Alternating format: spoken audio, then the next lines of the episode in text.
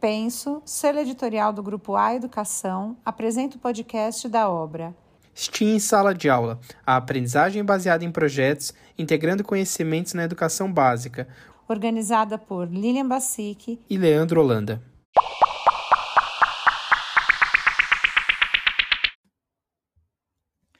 Olá, pessoal, tudo bem? Estou muito feliz de estar aqui com vocês hoje para falar do capítulo 8, que é o capítulo que eu escrevi abordando especificamente a avaliação. O título do capítulo é Recolhendo Evidências, a Avaliação e seus Desafios. Quando a gente pensa na avaliação no STEAM, na verdade, a gente está pensando quais são as estratégias, né, ou de que maneira a gente pode pensar na avaliação com foco nas metodologias ativas, né? O STEAM é uma abordagem que é trabalhada é, a partir de uma ideia né, e, e, de uma metodologia ativa, que é a aprendizagem baseada em projetos, e pensar na avaliação, ela, na verdade, transcende né, o, o olhar para o STEAM. Ela traz um, um olhar para uma avaliação em um sentido muito mais amplo. Né? Eu abro o capítulo dizendo que avaliar não é, não é fim, avaliar é processo, que avaliar é uma ação a serviço da aprendizagem. O que a gente tem defendido muito, né, quando a gente trabalha com metodologias ativas e especificamente no STEAM, é uma ideia de uma avaliação formativa, né? O que, que vem a ser essa avaliação formativa, né? Quando a gente olha para diferentes autores que tratam sobre isso, eu cito no capítulo especificamente o Zabala, ele vai tratar da avaliação como uma avaliação é, inicial, né? Quer dizer, sempre que a gente vai começar um novo trabalho com os estudantes, a gente tem que pensar o que, que eles já sabem é, a respeito de um determinado tema, né? Quais são as aprendizagens anteriores desses alunos ou os conhecimentos prévios, né? Como alguns autores colocam.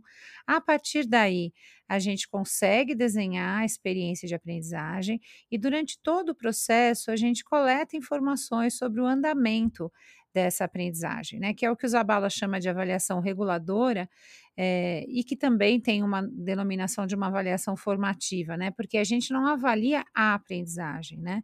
Mas a gente avalia para a aprendizagem, né? Quer dizer, o que, que eu coleto de informações aqui que vai me garantir mais aprendizagens, né? Que vai garantir que eu possa desenhar experiências que favoreçam as aprendizagens dos meus alunos, né? Para depois, então, ainda segundo Zabala, pensar numa avaliação final, que é como se fosse um jeito de eu sistematizar, de eu fechar um, um percurso, né? de eu fechar é, uma, uma linha de, de trabalho que foi realizada a partir daqueles conhecimentos da avaliação inicial. Bom, quando a gente fala em avaliação formativa, é, a gente está tendo como um foco, sem dúvida alguma, a ideia de personalização, né? Porque quando eu coleto essas informações, quando eu coleto esses dados, eu vou conseguindo desenhar experiências que funcionem para todos os meus alunos, né? Não que funcione apenas para apenas alguns deles.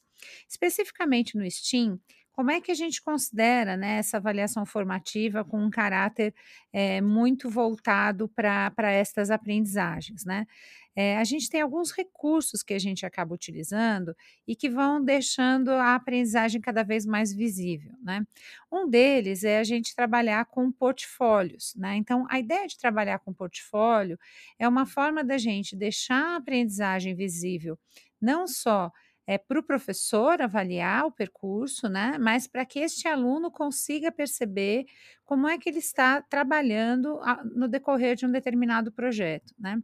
É, a ideia de trabalhar com portfólios, tanto portfólios é, físicos, né? Quanto, quanto portfólios digitais, né? Que ultimamente a gente tem utilizado com com grande eficiência, né, principalmente é, num momento de ensino remoto, né, ou num futuro momento híbrido, é que os portfólios vão nos indicando de onde a gente partiu, né, qual foi o nosso ponto de partida, como é que a gente está caminhando neste percurso e qual é o nosso ponto de chegada. É, a gente deve lembrar bem que na aprendizagem baseada em, proje em, projetos, a gente sempre parte de uma questão norteadora, né? Então, essa questão norteadora, né, ela sempre está é, se relacionando a algo que o estudante já sabe sobre aquele tema, né? E que aí ele vai avançar neste projeto é, até chegar no seu produto final. Então, por exemplo, se a minha questão norteadora é como podemos conscientizar é, uma comunidade a respeito dos é, dos cuidados que ela precisa ter para evitar é, alguma doença, né? Hoje a gente vive a questão é, da Covid, ou futuramente, ou anteriormente, se a gente vivenciar outras questões que a gente precisa ficar atento, pensar como podemos conscientizar uma, uma população ou uma comunidade a partir de um projeto de STEAM pode envolver a gente construir é, protótipos, né, que, ou artefatos que ajudem nessa conscientização dessa comunidade. E ter um portfólio que vai registrando desde o momento da, do desenho da minha questão norteadora é, até o momento de eu percorrer, né, todas as, as minhas pesquisas e todo o material que eu vou utilizar para poder produzir um elemento de conscientização, né, esse meu artefato e chegar no meu produto final, o portfólio consegue ser uma timeline, né? Ser uma linha do tempo é, deste meu uh, processo. E ele é um elemento muito importante de avaliação. Por quê? A partir deste portfólio, é, além de deixar visível o processo, o professor pode dar feedbacks, feedbacks em relação é, à tarefa, né? Então, ao trabalho que está sendo realizado, é, feedbacks com relação ao processo, né? O que, que ele pode fazer para que esse processo se torne cada vez mais eficiente, e um feedback que também a, ah, auxilie na autorregulação, né? Então, um feedback que leve a uma autoavaliação, né? E a gente conseguir é, entender o que, que este aluno precisa fazer para avançar em termos, em termos até de desafios pessoais, né? No sentido de, ah, eu preciso me dedicar mais a, a trabalhar colaborativamente, ou eu preciso me dedicar a comunicar melhor. É, este processo, né? Então, a gente consegue pensar em tipos diferentes de feedbacks que vão ajudando o aluno nesse processo. Bom, um outro ponto, né, além do portfólio, a gente tem o uso de rubricas. A gente utiliza muito as rubricas como um elemento de avaliação quando a gente está trabalhando com a aprendizagem baseada em projetos e, sobretudo, com o STEAM. Trabalhar com rubricas, né, e essas rubricas, se elas puderem ser rubricas analíticas, né, e não rubricas holísticas, né, elas ajudam a, a, o estudante a identificar o que, que é esperado dele. Vejam que não é uma rubrica de correção, que eu uso depois que o, que o estudante fez a tarefa para dizer: olha, aqui você tirou a nota tal. Não, é uma rubrica de produção. É uma rubrica que é apresentada antes do projeto se iniciar e muitas vezes ela é construída junto com o aluno. Né? Neste, no capítulo especificamente, né, neste capítulo 8 do livro, eu, eu trago um passo a passo dessa construção da rubrica, né, que de uma maneira geral vai ajudar é, o estudante a perceber os níveis de desempenho e ele vai tentar é, perceber de que maneira que ele pode é, almejar a chegar no nível mais alto de desempenho, né? Para isso, ele vai conhecer o que, que é esperado dele, por exemplo, em relação à contribuição para o grupo, né? Então, se as ideias que ele apresenta são consideradas e, e, são implementadas, né? São consideradas no projeto desenhado pelo grupo. Este é um, um critério, que é o critério de contribuição, as ideias que ele traz para o grupo uh, otimizar uh, a realização do seu protótipo ou do seu artefato, né? Então, ele saber que é esperado dele isso, é mais fácil dele também se autorregular. A rubrica também funciona como um, uma forma é, do estudante é, autoavaliar né, o seu desempenho é, durante um, um, projeto, durante a realização de um projeto STEAM.